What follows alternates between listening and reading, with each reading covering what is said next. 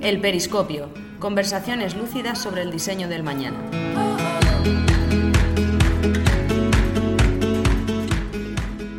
Se dice que las economías fuertes son aquellas que tienen un 20-25% de su PIB de tejido industrial, un sector de fuerte tradición en nuestro país que tiene tantos retos como oportunidades. En el capítulo de hoy, nuestro Head of Design, Marc Fabra, entrevista a Oriol Pascual, que lidera Stage 2, una aceleradora de startups focalizada en este sector.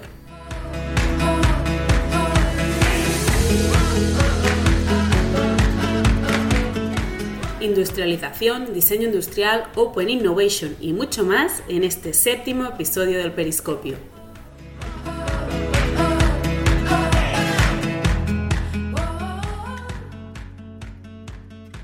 Hola a todos y bienvenidos a una nueva edición del Periscopio.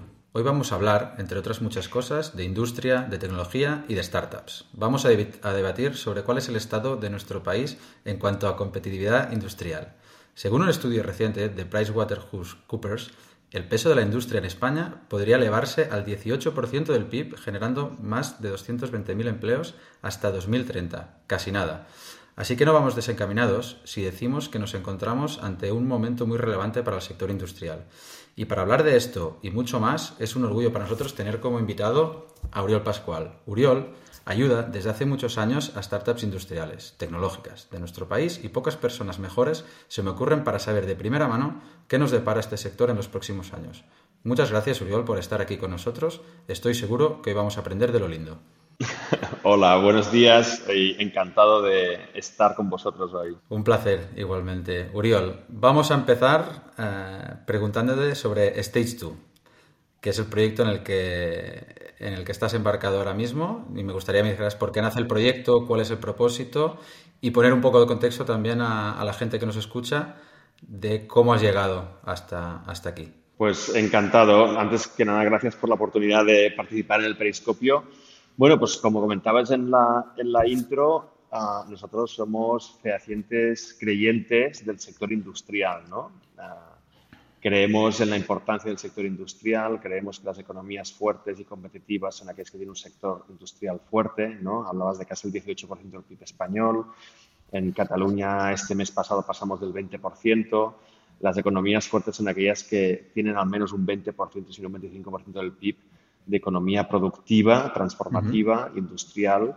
Y, esta es nuestra apuesta, ¿no? Entonces, hace unos años nos dimos cuenta que cuando hablamos de emprendimiento y de startups, de creación de nuevas empresas, pues eh, habíamos hecho un viaje muy importante, ¿no? El, sector de startups digitales había crecido mucho, había madurado mucho. incluso podríamos decir que el sector del emprendimiento de startups, el sector salud, biotecnológicas, también había evolucionado y crecido muchísimo, pero en cambio nadie estaba dando apoyo a lo que podríamos llamar startups de carácter industrial. Nadie estaba apoyando la creación de nuevos proyectos empresariales de base industrial y de alto valor añadido. Y aquí es donde empieza un poco el viaje. ¿no? En el año 2014 me contrato en la Universidad Técnica de Barcelona para montar un centro de emprendimiento y tiene que ser un centro de emprendimiento universitario al uso, enfocado solamente a dar apoyo, principalmente apoyo a los estudiantes de, esta universidad, pero yo hago una propuesta un poco diferenciada. ¿no? Por un lado, tener un foco específico en proyectos industriales, y esto tiene que ver pues, con lo que te acabo de comentar, pero también con el hecho de que esta es una universidad técnica y mucha gente que ha estudiado aquí ha montado empresa industrial. Y, y luego porque veíamos que era importante reforzar este, este papel. ¿no? Entonces decidimos hacer un programa destinado a startups industriales y a lo mejor vale la pena definir qué es una startup industrial. Nosotros definimos startups industriales como aquellas que son de base producto físico, de base hardware y que tiene una tecnología propietaria. ¿no? Aquello, yo siempre digo, un cacharro con IP, ¿no? algo que se tenga que fabricar, que se tenga que manufacturar. Claro. Hablamos sobre todo de dispositivos médicos, hablamos de robótica también, hablamos de tecnologías limpias, de movilidad. Si es un producto físico que se ha de fabricar en serie y tiene tecnología propietaria, pues nos interesa. Y lanzamos un programa específicamente para este tipo de proyectos. Y enseguida nos dimos cuenta de una necesidad que tenían ese tipo de startups. ¿no? Nos venían startups no en fase idea, sino que a lo mejor ya tenían dos o tres años de vida, que ya tenían un prototipo funcional, ¿no? habían desarrollado una nueva tecnología, un nuevo producto, ¿no? podía ser un aparato diagnóstico médico o, un brazo robótico para hacer pick and place en una fábrica, y tenían una unidad, tenían dos unidades, que era un prototipo, tenían una patente y nos decían, mira, tengo este producto, es fantástico, sirve para solucionar este problema, pero ahora tengo que hacer una serie industrial, tengo que industrializar esto, ahora quiero hacer 500 unidades y no sé por dónde empezar. Y nos dimos cuenta que nadie estaba ayudando a industrializar. Había mucho apoyo para hacer investigación, desarrollar nuevas tecnologías, pero que una vez estas startups tenían un prototipo funcional, tenían que industrializar, pues se encontraban perdidos. Hicimos un programa que se dedicaba solamente a esto, ayudar a industrializar. Para hacer la historia un poco, un poco más corta, ¿no? Ah, después de prácticamente ocho años en la universidad y apoyando a 82 startups de este tipo, pues aprendimos muchas lecciones. ¿no? Aprendimos que industrializar es un reto, pero validar el mercado es un reto. Y validar el mercado básicamente quiere decir conseguir clientes, tener contratos es un reto. Muchas veces los equipos, la composición de los equipos representa un reto porque son equipos muy orientados a producto, muy técnicos y a lo mejor hace falta complementar con capacidades de gestión, capacidades de, orientadas más al mercado y al marketing. Y por último, el crecimiento es un reto. Y para nosotros crecimiento quiere decir la internacionalización y la financiación a medio y largo plazo. Y bueno, con estas lecciones aprendidas nos decimos a lanzar Stage 2, salir del entorno universitario, volvernos emprendedores, ¿no? Si quieres, ahora mismo pues, he empezado proyecto propio a 100% privado, conjuntamente con 10 socios que todos ellos han montado empresa industrial de alto valor añadido y hemos montado Stage 2 que estaré encantado de explicarte qué es lo que es. Muy bien.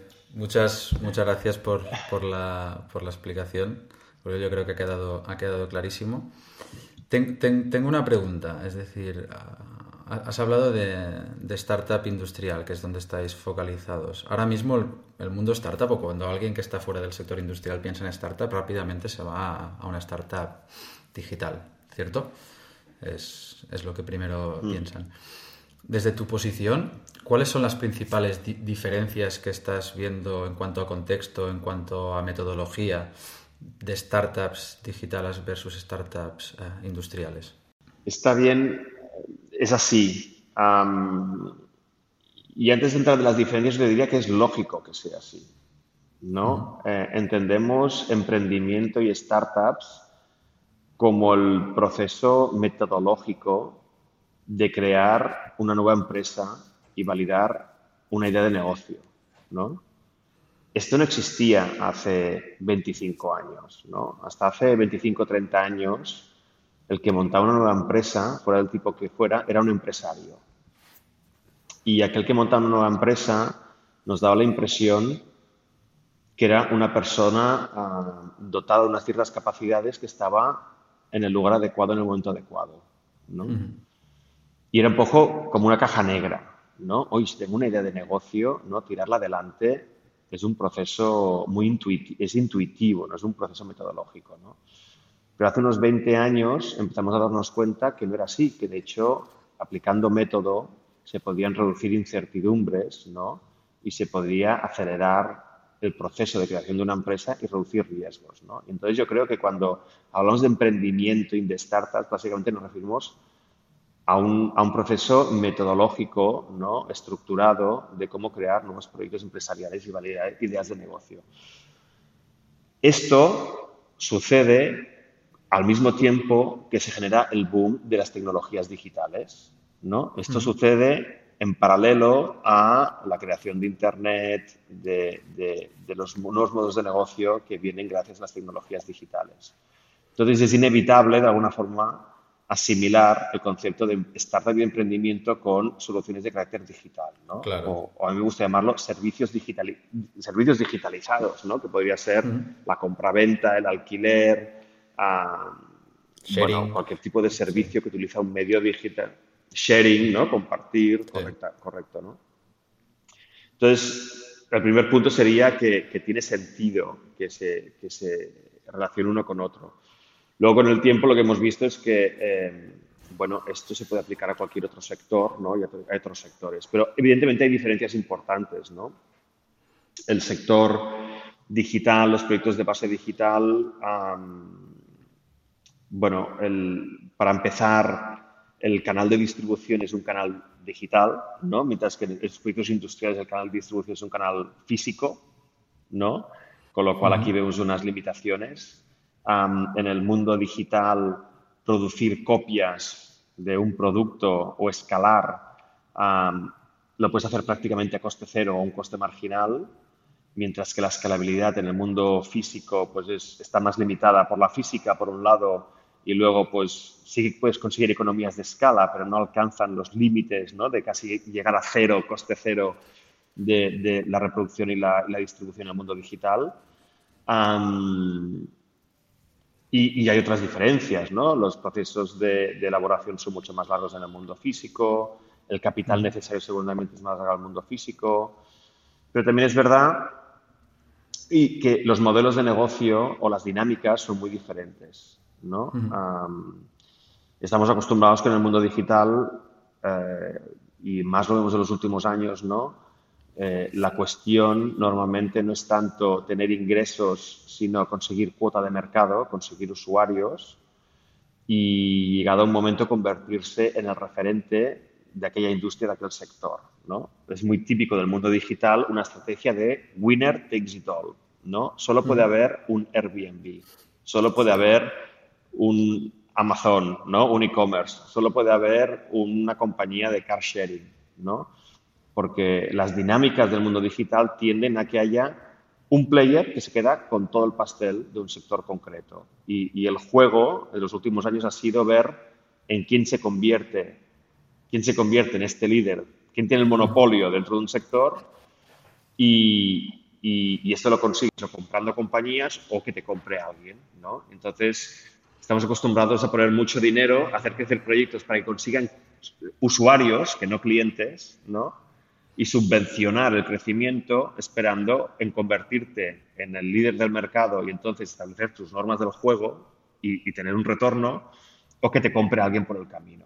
¿no? En el mundo físico, en el mundo industrial, esto es impensable. ¿no? Esto es impensable. Eh, eh, las dinámicas, lo que quiero decir, ni mejor ni peor, lo que quiero decir es que las dinámicas son otras. Las dinámicas son, hay un periodo inicial de desarrollo tecnológico, luego vas a necesitar financiación para producir esta solución tecnológica. ¿no? En, el mundo digital, en las fases iniciales, el capital se utiliza para captar usuarios y, luego los ingresos van a venir por la venta de producto y los servicios asociados, pero no es impensable mm, pensar que vas a estar vendiendo un producto físico ah, subvencionado, ¿no? Esperando convertirte en, el, en, el, en, el, líder del mercado, ¿no? Entonces, bueno, esto un poco para indicar diferencias entre, entre los dos sectores, ¿no? Lo que es importante, y acabo un poco con esto mi, mi monólogo, que estos temas me gustan, es que en el sector digital es verdad que lo hemos hecho tantas veces y tenemos tantos ejemplos que a día de hoy podemos llegar a tener un playbook, tenemos un manual, sabemos muy bien si queremos montar una fintech, qué características tiene que cumplir. Sabemos muy bien que si quieres montar una solución SaaS, qué características tiene que cumplir. Sabemos muy bien que si quieres montar un e-commerce, qué características tiene que cumplir para que funcione bien. Entonces, tenemos un playbook, tenemos un manual, sabemos cómo se hace y podemos identificar si un proyecto va por buen camino o mal camino. En el mundo industrial, en el mundo del producto físico de alto valor añadido, este playbook no lo tenemos tan definido todavía hay muchas incógnitas, todavía hay bastante, antes hablábamos de esta caja negra, ¿no? Pues todavía hay muchas, muchos aspectos a aclarar, ¿no? Entonces sí que nos interesaría acabar de definir un poco este playbook, pues para que, para que acabe de explosionar este sector, ¿no? Una vez tengamos claras las normas del juego, pues muchos inversores, a lo mejor del mundo digital, se atreverán a invertir en el mundo industrial, pues porque entenderán eh, cuáles son los riesgos asociados. ¿no? Exacto, estoy, estoy muy de acuerdo. Y al final nosotros como agencia de diseño y desarrollo de producto industrial también lo sufrimos día a día, ¿no? Cada, cada proyecto es de su padre y de su madre y no hay un libro escrito donde te diga qué paso tienes que hacer para conseguir el éxito y lanzar el producto al mercado con, éxito. ¿no? Es decir, cada, cada, proyecto es una historia, una historia nueva. Pero quiero aprovechar, eh, quiero aprovechar para, para, tener un poquito de conversación contigo, ¿no? Porque yo sé que desde, desde Lucy pues, trabajáis con clientes de todos los tamaños, trabajáis con corporaciones, pero también trabajáis con emprendedores, ¿no? ¿Cuál ha sido tu experiencia trabajando con emprendedores que tienen producto físico? Mira, la, verdad es que ha sido muy, muy, muy variada. Es decir, yo, te diría que aquí a, nivel cultural tenemos un gran caldo de cultivo. Es decir, yo creo que hay, tenemos la, semilla del emprendedor ¿no? en, Cataluña, en España, y hay muy buenas ideas. Muy buenas ideas. Gente brillante con muy buenas ideas. Y, por aquí han pasado gente de todo tipo. Lo que sí que nos hemos encontrado a menudo, y es una de las siguientes cuestiones que, me gustaría comentar, es que, es que las facilidades que se le han puesto a las startups digitales versus a las startups industriales en cuanto a financiamiento son súper, súper distintas. Y más cuando trabajas en, cuando trabajas en España o cuando tu contexto es, España. Entonces, a, a modo de reflexión es, ok, hay buenos equipos, hay buenas ideas, hay capacidad de tirar los proyectos adelante, pero hay un momento donde necesitas compañeros de viaje que te pongan las herramientas y te pongan los recursos para escalar y poder llegar a mercado.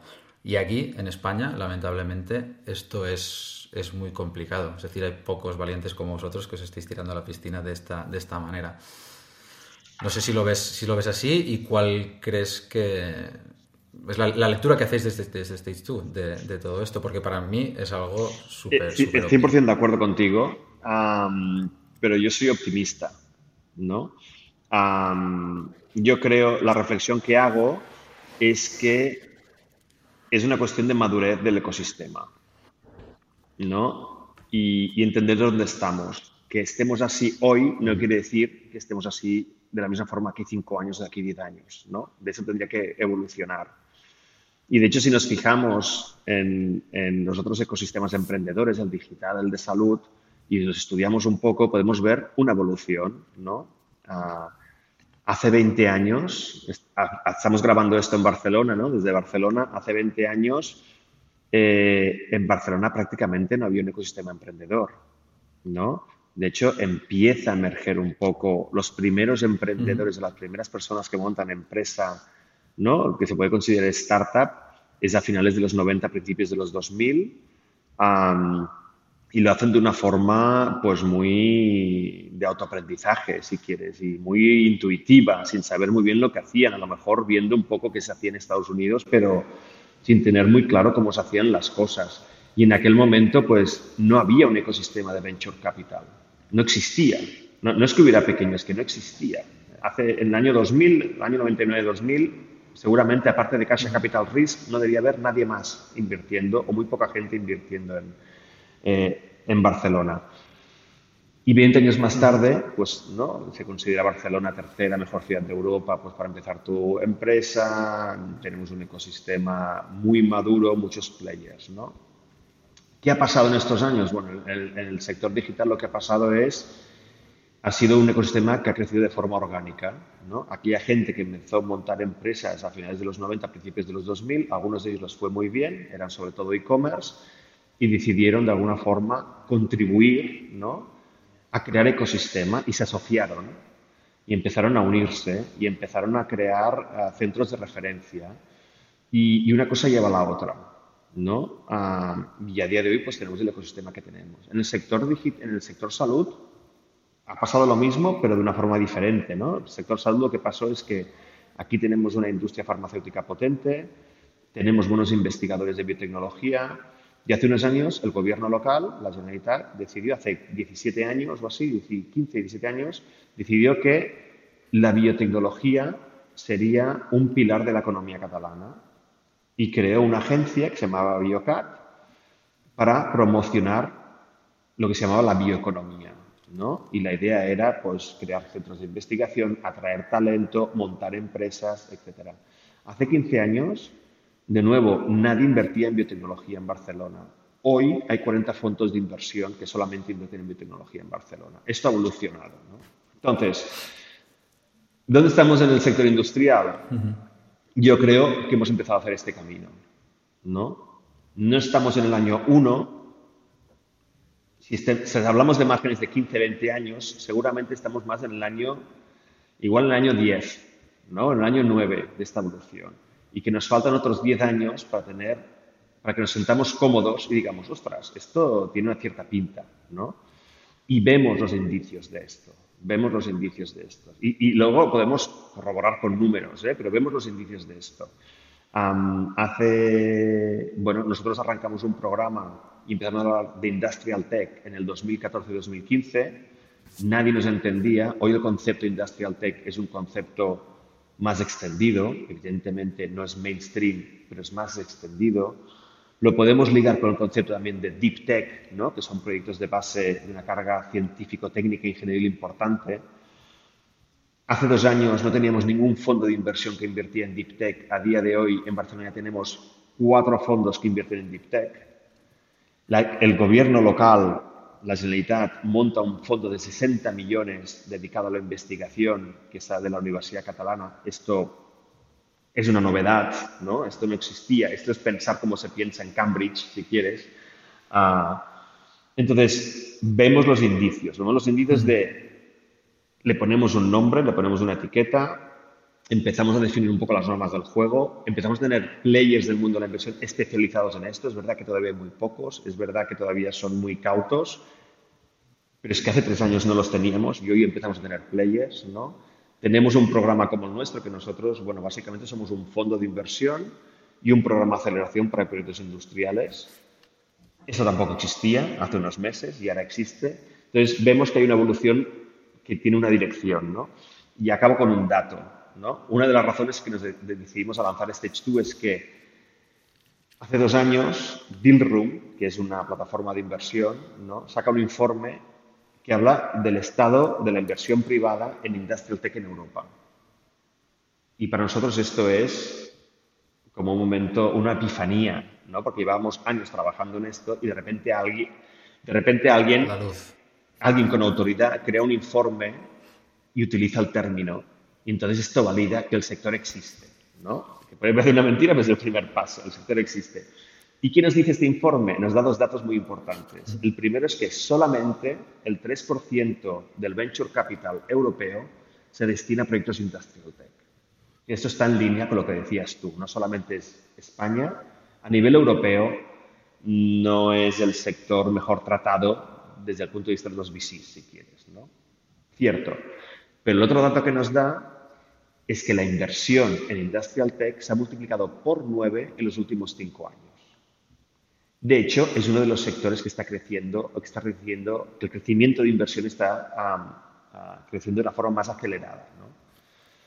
Todo esto nos da, nos confirma que el sector está en fases iniciales, pero que si sigue el mismo patrón que ha seguido el digital y el biotecnológico, de aquí a 10 años, este será un sector muy consolidado. Entonces, de ahí que yo te diga que, veo al sector con, optimismo, ¿no? Ah, y es verdad que no es fácil a día de hoy para cualquier emprendedor que tenga un proyecto de base producto físico tirarlo adelante desde un punto de vista de la inversión y podemos hablar del por qué y dónde invierten la gente a día de hoy en proyectos industriales, etcétera. No es fácil, pero va en buena dirección y cada día va, va a más, va mejor. O sea que llegaremos, llegaremos. No, la verdad es que es un, gusto oírte reflexionar así. Estoy, estoy completamente de acuerdo. ¿eh? Se, ve, se ve luz al final del túnel y nosotros tenemos, tenemos algunos, algunos casos que, que denotan que sí, que las cosas están cambiando. Ya no en Europa, sino, sino en España. Incluso pues Venture Capitals que están abriendo sedes aquí de, de Silicon Valley que están abriendo aquí en, en España. Es decir, que parece que el sector se está moviendo. Pero la realidad hasta ahora es que para las startups industriales de este país ha, sido una realidad bastante cruda comparado con los compañeros de viaje que podían ser las startups digitales. Pero esperemos que, que, todo esto que auguras sea una realidad a, a corto a corto medio plazo y veamos cómo este sector explota. Estoy convencido y además te diría que nosotros nacemos por muchas razones. Una de las razones es queremos ayudar a construir esto. sabemos que va a pasar, ¿no? Ah, tengo la ventaja, ah, tampoco tengo tantos años, ¿no? Pero he visto cosas y, yo creo que a estas alturas de la vida ya, ya, ya sé cuando el instinto va por buena dirección. Y, y no solamente el instinto tenemos datos, esto va a pasar. Y entonces queremos contribuir a que suceda, ¿no? Queremos contribuir a que crezca.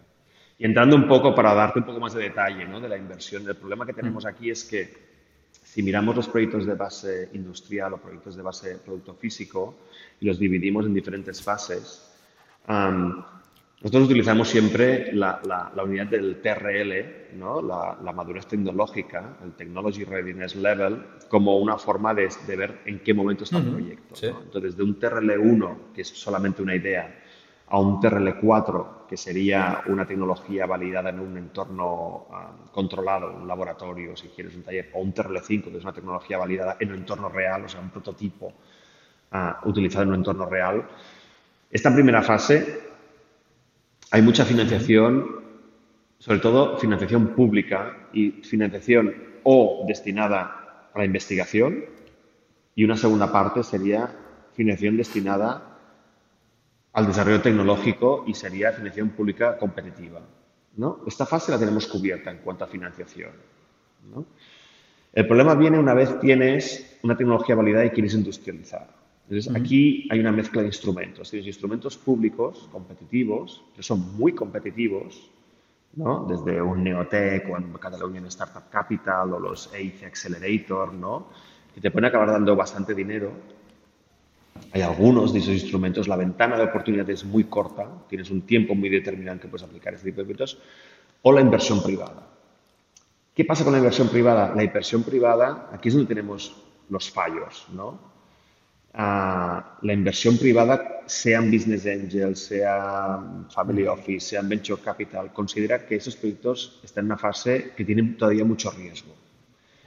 ¿Por qué? Sobre todo dos riesgos, ¿no? Uno es, tienen que validar la tecnología es una cosa, pero validar la industrialización es otra, ¿no? Elon Musk siempre dice que prototipar es fácil, industrializar es muy difícil, ¿no? Hacer, hacer un coche un modelo de un coche que es la pera, eso es fácil. Lo complicado es hacer 30.000 unidades al año. ¿no? Eso es lo realmente complicado. ¿no? Entonces, lo primero que piensa el inversor privado, y esto es una cosa que tenemos que trabajar y, que es verdad, es, ostras, que tengas una tecnología innovadora está bien, pero industrializarlo es un reto. Y lo segundo es, hay un riesgo si el mercado no está validado. ¿no? ¿Te ha, ¿Te ha, comprado alguien tu producto? me puedes demostrar, y este, este cliente ha vuelto, ¿no? Entonces, como hay mucho riesgo asociado aquí, muchos inversores privados vienen justo después. Te dicen, una vez tú tengas, entonces ya estamos hablando de un TRL6, un TRL7, tú una vez tengas una primera serie en el mercado y tengas, uh, y tengas algún tipo de ingreso, vuelve que estaré encantado de ponerte dinero. ¿no? Entonces, ¿qué nos pasa? Que del prototipo funcional a esta primera serie, un mercado validado, aquí hay un, aquí hay un agujero. Aquí es donde entramos nosotros, ¿no? Aquí es donde decimos nosotros, hemos de ayudar a construir un puente entre estas dos eh, orillas del, río, ¿no? Ah, pero aquí es donde está el agujero. Porque una vez has cruzado el río, hay más de 40 fondos en Europa encantados de hacer tickets de 1, 3, 5 millones para proyectos de base hardware que, que ya tienen primeras series en el mercado y que tienen clientes. El problema no está aquí, el problema está justo en este intervalo entre un TRL5 y un TRL6, si quieres. ¿no? Entonces, bueno, poquito a poco tenemos que ir llenando este agujero.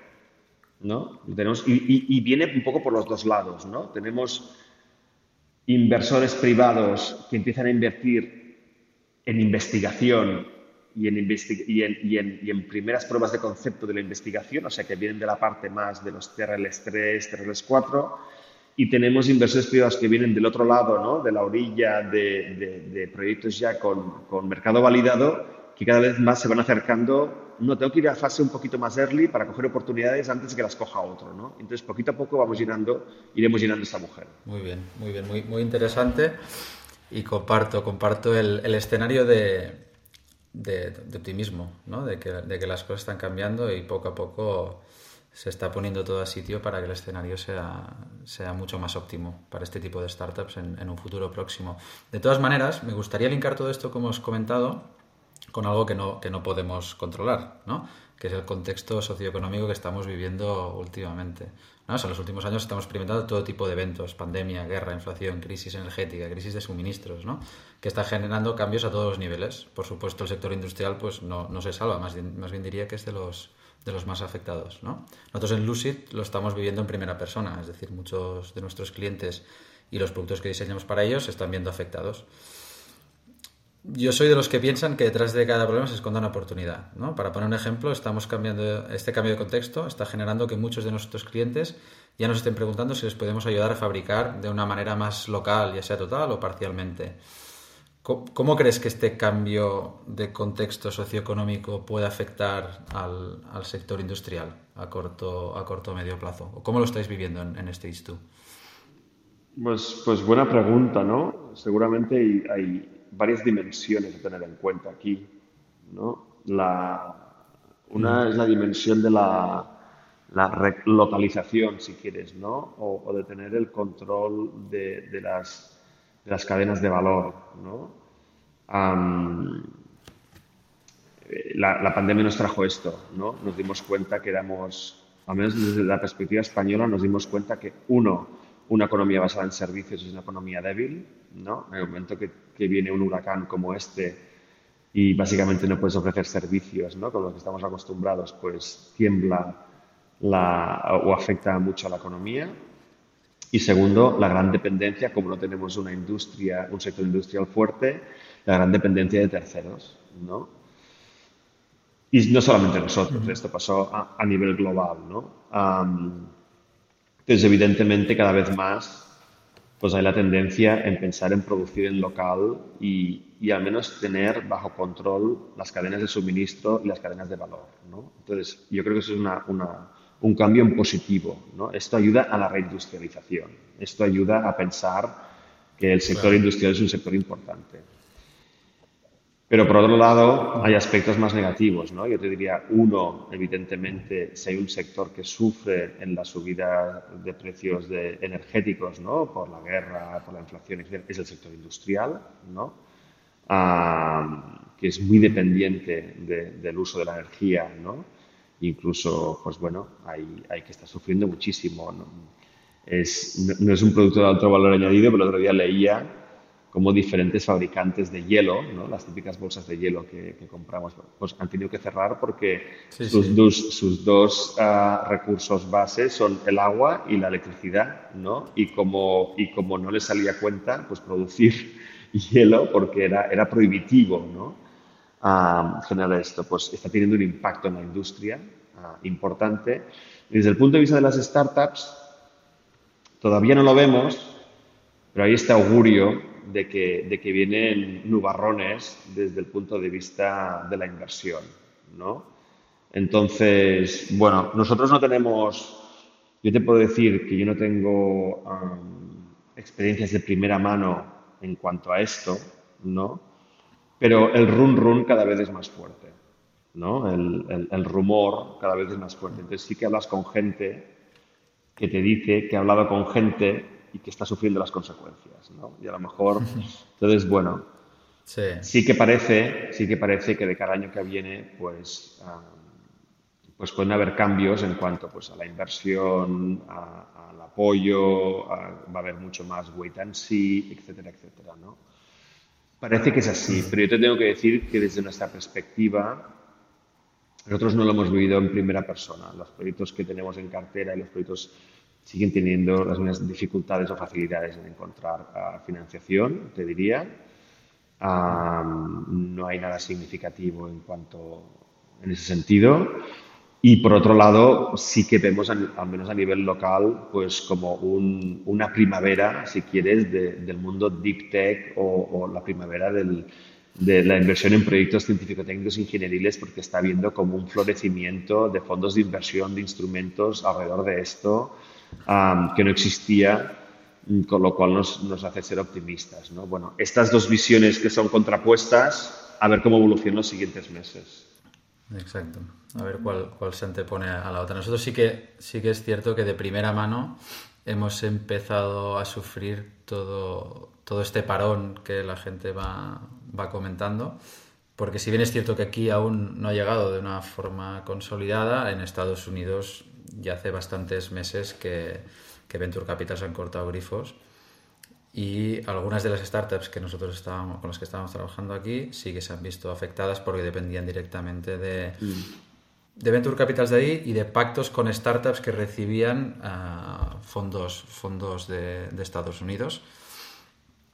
Un poco los Venture Capital lo que están haciendo es el mensaje que tú has mandado, ¿eh? el wait and see. Mm. Es decir, el contexto para el próximo año, próximos dos años, pues va a ser, va a ser duro y lo que tenéis que hacer es el dinero que os dimos ¿no? hace cierto tiempo, hacerlo, hacerlo durar. Es decir, la, alegría, han, cortado la alegría que se vivía pues, hace uno o dos años y veremos cuándo, cuando se prolonga esto. Pero sí, sí, de primera mano hemos vivido como dos o tres casos eh, un, poco durillos y de, y de, hostia, de, soluciones y de propuestas que aportaban mucho valor al, al mercado y que eran diferentes y que han tenido que temporizar y pausar, de decir, hostia, vamos a, vamos a parar a, parar un poco para ver cómo se, se, mueve todo y se nos ha parado, se nos ha parado el proyecto.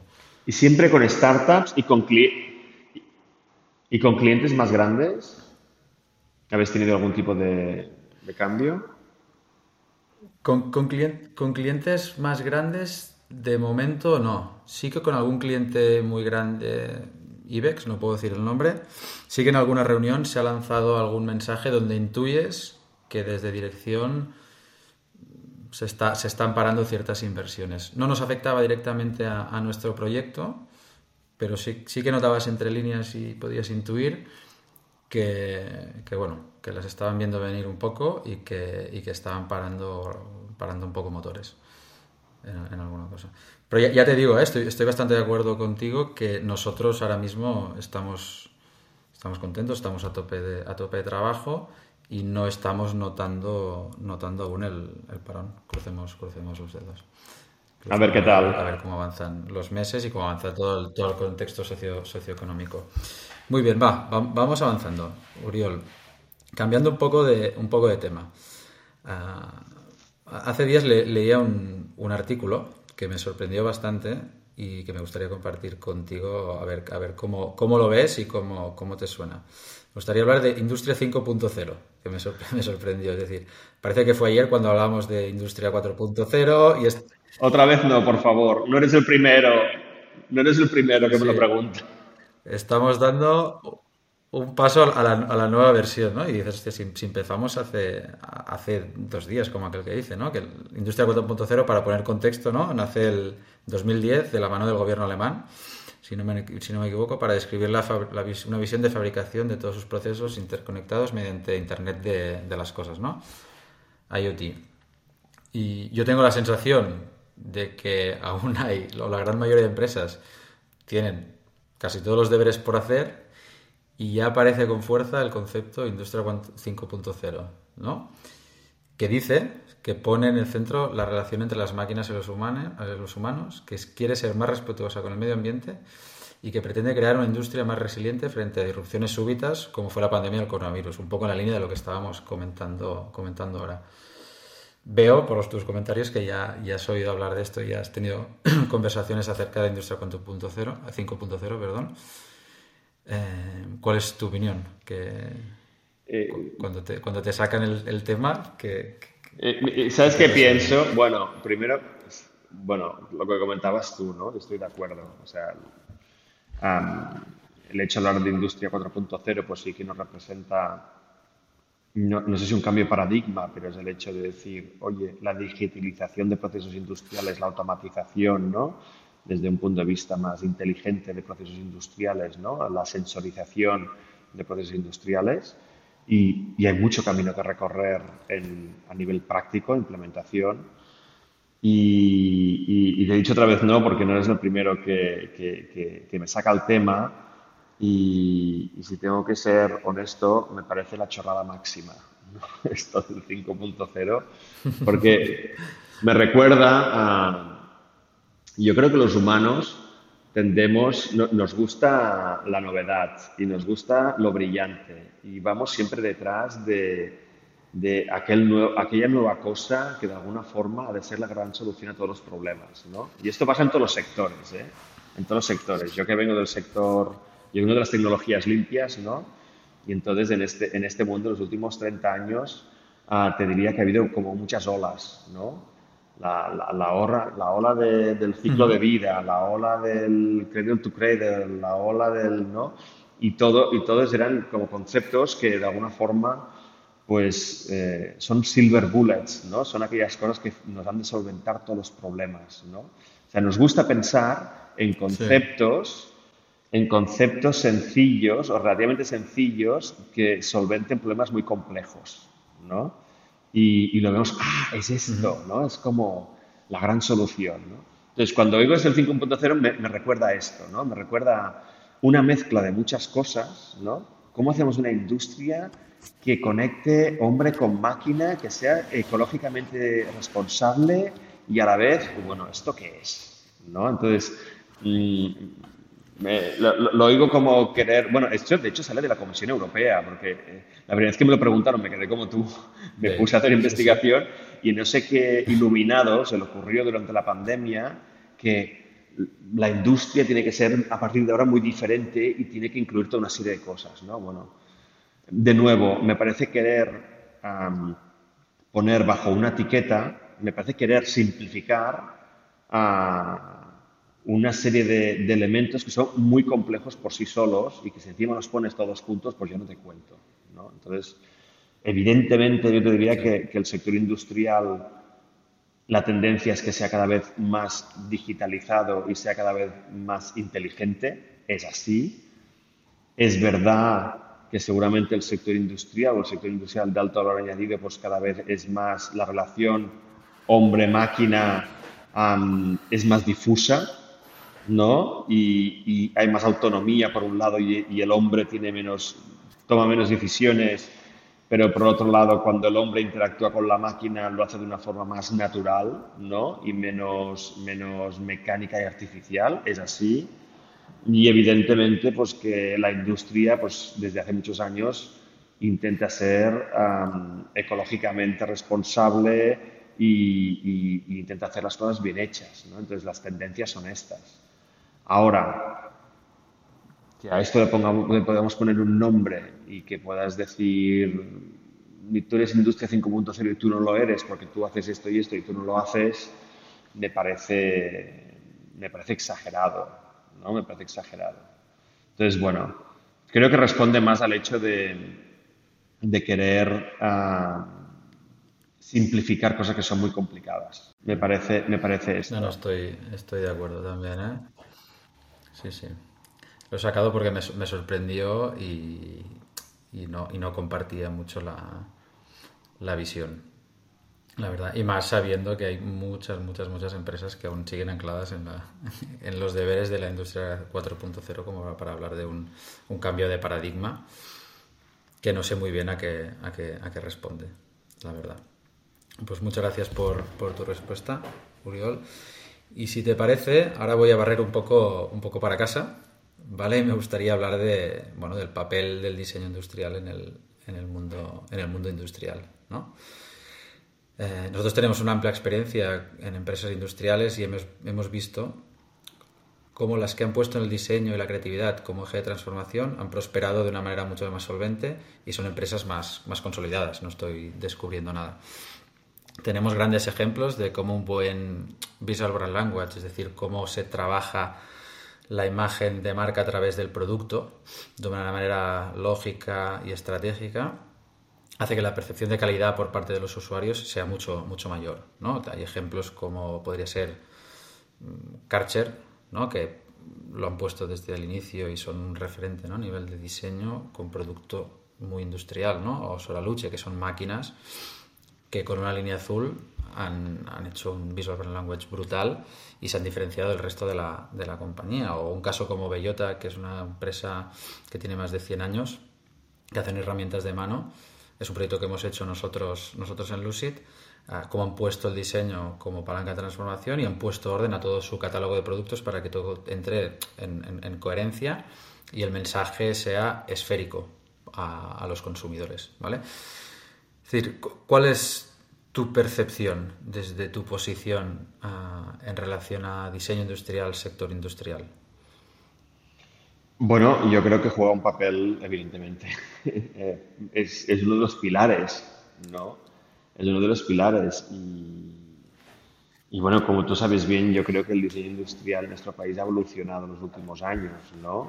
Solía ser un diseño, el diseño industrial era una cosa, solía ser más artístico y estético, ¿no? Y hoy, en día de hoy, gracias a, gracias a Dios, diría el diseño industrial, pues a lo mejor se refleja más en el diseño industrial del norte de Europa, que es un diseño más estratégico, uh, ingenieril, si quieres, ¿no? entonces, teniendo esto en cuenta, yo diría que el diseño industrial juega un papel muy relevante, ¿no? Hablábamos del tipo de, proyectos que damos apoyo, ¿no? Dispositivos médicos, como puede ser aparatos de diagnóstico, o puede ser incluso en, el pasado dimos apoyo a productos más de, consumer, ¿no? de home appliance, con importantes innovaciones tecnológicas, etc. la tecnología es necesaria pero insuficiente para que esto sea un, producto y un producto además que sea fácil de utilizar, que sea agradable de utilizar, que, que te apetezca utilizar, ¿no? Y todo eso te lo da el, diseño industrial. ¿no? El diseño industrial pues sí que coge una base tecnológica, pero tiene todas estas dimensiones, ¿no? Esta es la magia que hacéis los diseñadores industriales de pensar en la usabilidad, la interacción, el UX, la facilidad, la reparación, el mantenimiento, etcétera, etcétera. Entonces yo te diría es, es importantísimo para ese tipo de proyectos, pues la visión del diseñador industrial, que creo que tiene una visión muy 360, ¿no? Y vosotros, vosotros ya llevabais de mochila, ¿no? Una visión 360 de producto, ¿no? Esto también es una evolución del diseño industrial, ¿no? El diseño industrial igual hace unos años era, pues eso, el producto y punto. Y, vosotros sois uno de, los, primeros en pensar en diseño industrial como 360. ¿eh? Es, el, es, el, producto, pero es la marca, es el packaging, es cómo comunicas, es, es muchas, es, seguramente el customer service, ¿no? Es el, el, incluye service design, ¿no? También. Y yo te diría que con las últimas ah, novedades de, de, Lucid, el 360 se eleva a, eh, al, cubo, ¿no? En, decir, bueno, eh, la solución, el diseño industrial, pues lo cubre absolutamente todo, ¿no? Y entonces este proceso, con lo cual es, primordial. Muy bien, no puedo estar más de acuerdo. Obviamente no, puedo decir otra cosa. Muy bien. Y si te parece, para ir encarando ya al final de la, de la conversación, vamos a hacer unas preguntas como retos, oportunidades y aprendizajes. ¿Vale? Muy bien. Tú que conoces y has conocido diferentes proyectos de emprendimiento en, el sector, eh, ¿podrías compartir algún denominador común que, compartan los proyectos que realmente triunfan? Sí, ostras, buena pregunta, ¿eh? Mira, esta es una reflexión que, hace tiempo no, no hacía. Hombre, es un tópico pero es real. Yo te diría, uh, los proyectos que tienen adelante es toda una cuestión de actitud de quien lidera el proyecto. ¿eh?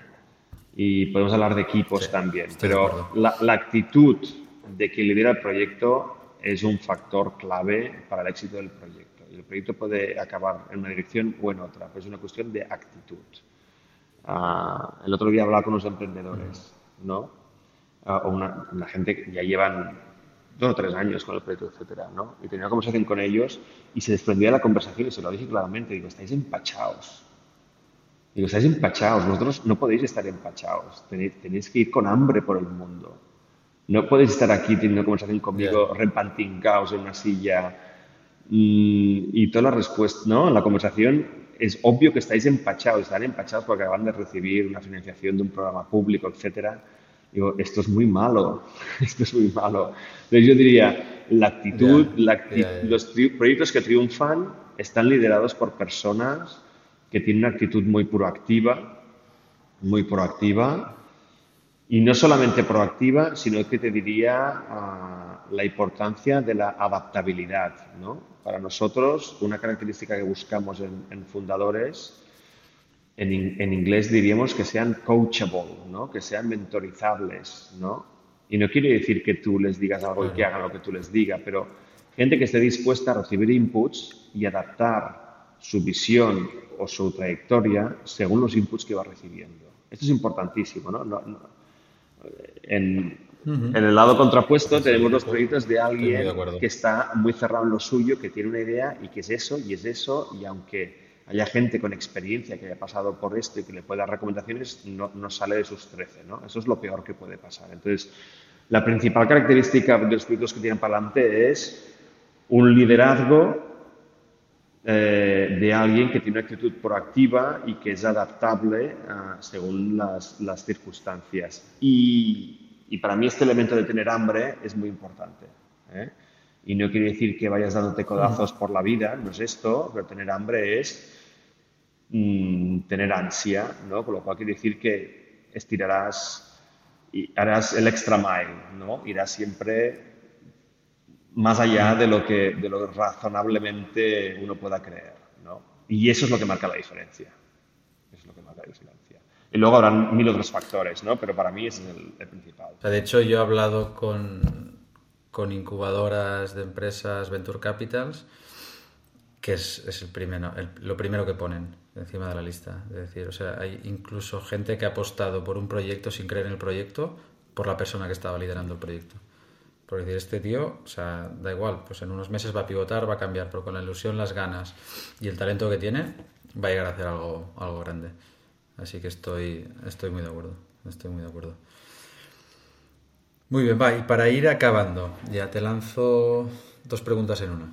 Venga. ¿qué, ¿Qué podrías decir que las startups pueden aprender o pueden aplicar de las empresas industriales consolidadas? ¿no? Es decir, una startup que puede, que puede hacer que una empresa consolidada ya esté, ya esté haciendo y viceversa. Es decir, empresas consolidadas que, que pueden aprender y llevarse su terreno del sector de las startups. Bueno, ah, buena pregunta. Yo le daría un poquito la vuelta por eso.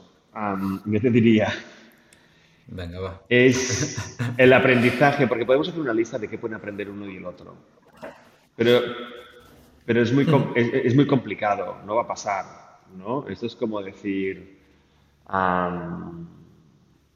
no lo sé, tú puedes aprender de algo que no eres, pero si no lo eres, no, no, no, no lo vas a hacer. Y, en mi mente estoy buscando una analogía, pero, pero seguramente no sería muy acertadas, ¿no? Entonces, es muy difícil que, que, una startup pueda aplicar formas de trabajar y formas de hacer de una gran empresa, pues porque no lo es, porque tiene un grupo reducido y porque, y porque no lo es, ¿no?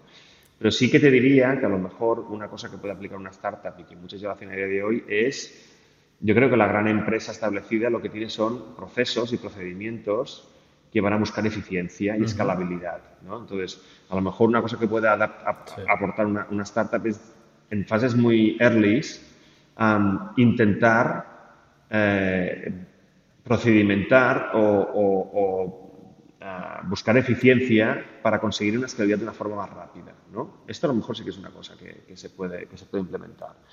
Y la, gran, em, y la gran empresa industrial lo que quiere o lo que le gusta, lo que le gusta de las startups es la agilidad, ¿no? etcétera, etcétera. Pero claro, es que es imposible. ¿no? Si tú eres un mamut que llevas 40 años haciendo las cosas y es que por mucho que tú quieras, pero no, no, va a pasar. Entonces, lo que sí funciona muy bien es la colaboración entre empresa industrial establecida y startup.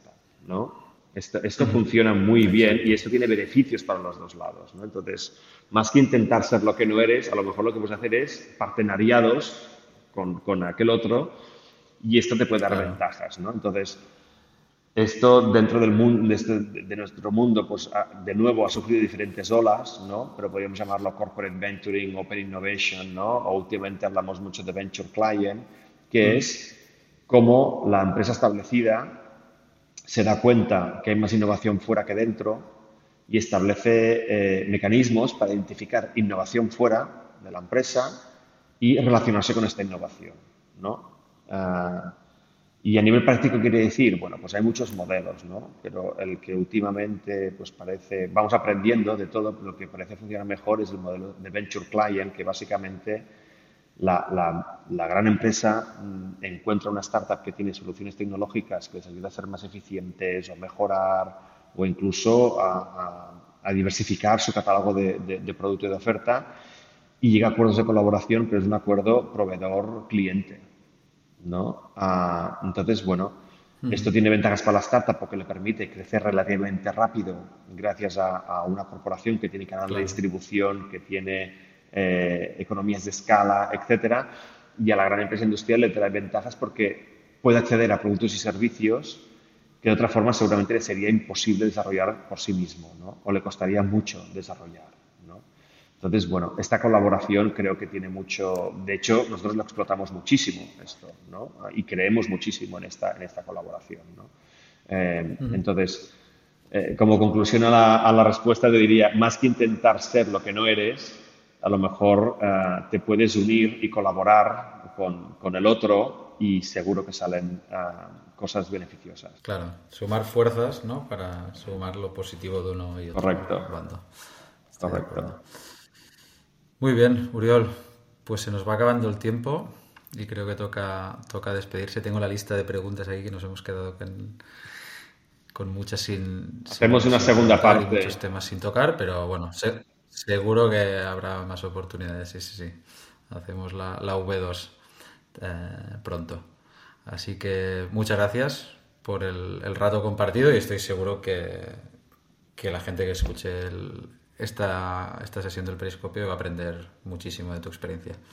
Pues encantado, Marc, ha sido un placer. muchas gracias, estoy muy contento de estar con vosotros y, de seguir haciendo cosas juntos. Genial, va, vamos hablando. un abrazo. Hasta luego.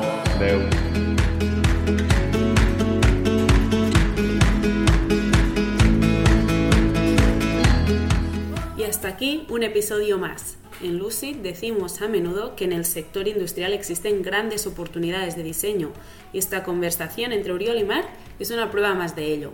Muchísimas gracias por compartir con nosotros vuestra visión de este sector tan relevante para el crecimiento económico del país.